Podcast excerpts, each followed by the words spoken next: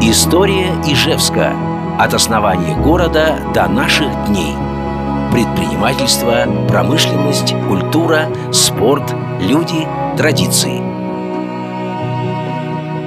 Господа ижевцы, дорогие земляки, в эфире Дорожное радио и я, Евгений Шумилов, с десятым выпуском «Истории Ижевска». Я продолжаю свой рассказ о нашем главном соборе.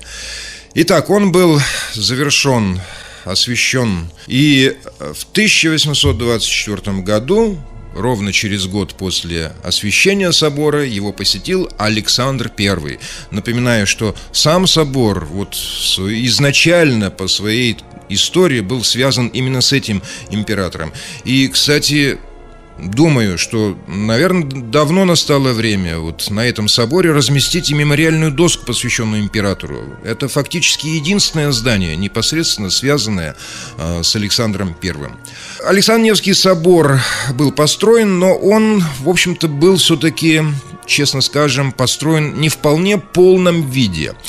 Дело в том, что верхний ярус колокольни из-за недостатка средств был выстроен в дереве. И вот в 1859 году этот верхний ярус сгорел. Через 20 лет его все-таки восстановят, уже, естественно, в камне, в полном соответствии с проектом. Шпиль был откован на самом заводе, вот тогда же, в 1878 году, он весил 692 пуда, то есть собор приобрел уже такую совершенно законченную форму. В 1858 году военные топографы генерального штаба Петербургского впервые, вот именно поэтому, еще деревянному шпилю определили точные координаты Ижевска с точностью до секунды. Эти координаты, кстати, все советское время были засекречены, потому что, ну, мы же такой вот военный оборонный город, и все было секретно. В 1852 году перед собором была поставлена так называемая Михайловская колонна, создался очень интересный ансамбль. Но о смысле этого ансамбля, о Михайловской колонне я как-нибудь еще расскажу.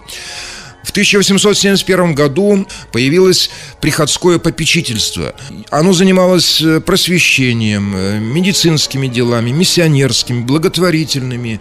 Э, через четыре года при соборе открылась воскресная школа, первая в истории Ижевска. Началась реконструкция интерьера, был сделан резной иконостас резчика Голышева, появились новые иконы художника Стародумова. То есть это был собор с каждым годом украшался. И вот в 1888 году произошло очень важное мероприятие. Праздновалось 900-летие крещения Руси. Прошел церковный парад перед собором, появились новые иконы.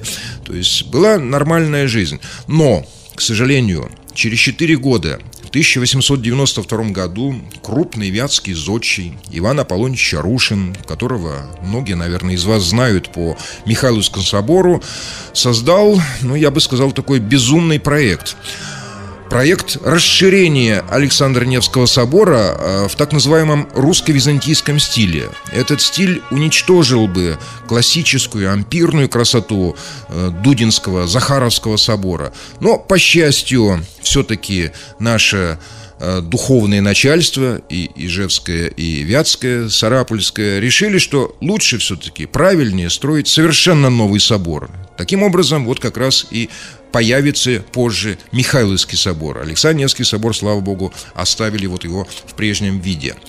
Ну и самые печальные события, конечно же, разыгрываются уже после Октябрьской революции.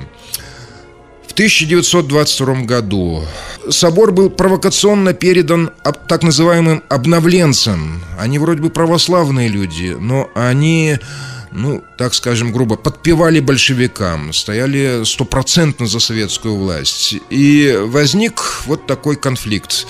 Тихоновцы с помощью милиции были изгнаны из собора, они вынуждены были перейти в не очень оборудованную Михайловскую церковь. И именно поэтому вот как раз э, через три года Михайловская церковь приобретет статус собора, Тихоновского собора. Тогда же, в 22 году, незадолго до конфликта тихоновцев и обновленцев, комиссия под руководством Иосифа Наговицына, э, первого председателя э, удмуртского правительства, полностью разграбила Александревский собор. Были изъяты все э, позолоченные серебряные сосуды, драгоценности, якобы на борьбу с голодом. Но на самом деле реально на борьбу с голодом ушло, э, как свидетельствуют историки, изучавшие этот процесс, не более где-то 2-3% всех награбленных по стране богатств. В 29 году 19 марта Ижевский горсовет постановил закрыть собор. Соответственно, собор был закрыт, колокольня была осенью снесена, и на следующий год, в 30 году, по просьбам юных пионеров ижевских, здесь открылся Центральный детский дом культуры. Здание собора вроде бы отдали детям, вроде бы. Но это была такая, ну так скажем, декорация. И уже осенью 30-го года здесь открылся совершенно взрослый кинотеатр «Колосс». Детским он тогда не был. А, взрослый кинотеатр «Колосс», то есть колоссальный. Это действительно был крупнейший кинотеатр в Ижевске.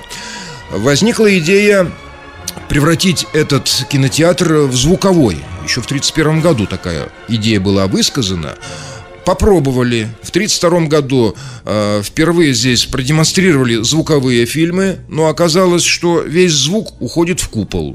Ну, не, можно было сделать подвесной потолок, еще что-то. Но пошла вся эта компания, как говорится. И в 1934 году было решено и сломать купол, а чуть позже и вообще снести Александр собор. Для чего снести? Почему? Кому мешал? Ну, дело в том, что 30-е годы – это время больших парадов, больших каких-то церемоний. И вот требовалось расчистить площадь для того, чтобы здесь проходили какие-то вот ликующие колонны трудящихся. Печальное событие. Но закончилась война, и в 1948 году все-таки Совет министров РСФСР признал это здание памятником архитектуры. Одним из пяти только памятников на всю Удмуртию.